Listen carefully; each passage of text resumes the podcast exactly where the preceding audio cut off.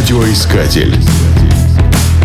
Нас слушают в Миасе на 105 и 1 FM. Эм. На Южном Урале есть Эльменский заповедник. Охраняют в нем не растения и животных, а минералы.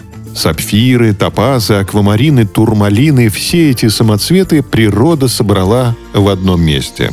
Всего геологи насчитали здесь 268 минералов – Возле этой природной сокровищницы находится город Миас. 200 лет назад он был столицей уральского Клондайка. Крестным отцом Миаса можно считать тульского купца Лариона Лугинина. В 1773 году горнозаводчик построил у подножия Ильменских гор медиплавильный завод. Он-то и положил начало городу. Дальнейшее процветание ему обеспечило крупное месторождение золота, которое открыли в долине реки Миас. В 1836 году здесь действовало 54 рудника, которые разрабатывали 34 золотые россыпи. Только за один год в этих местах нашли 52 самородка.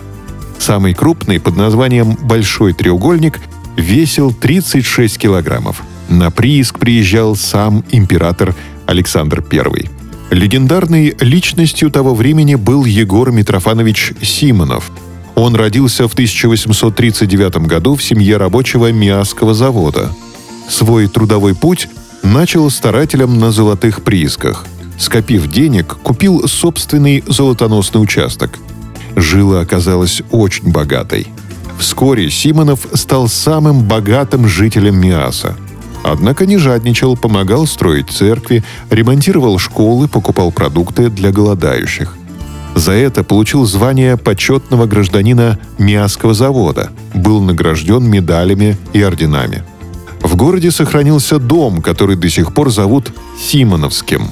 Сейчас в нем размещается краеведческий музей. Миас с его богатствами был известен далеко за пределами России – Известный немецкий геолог Густав Розе в честь Миасского завода назвал новую горную породу миесцитом. Ее впервые обнаружили в Эльменских горах. Русский геолог Мушкетов переименовал ее в миаскит. На планете эта порода встречается только в Канаде, Туве и на Урале. В мире есть только одно здание, полностью облицованное миаскитом – это старый вокзал в Миасе, построенный в 1904 году в стиле модерн. Здание является памятником архитектуры. Радиоискатель. Нас слушает Россия.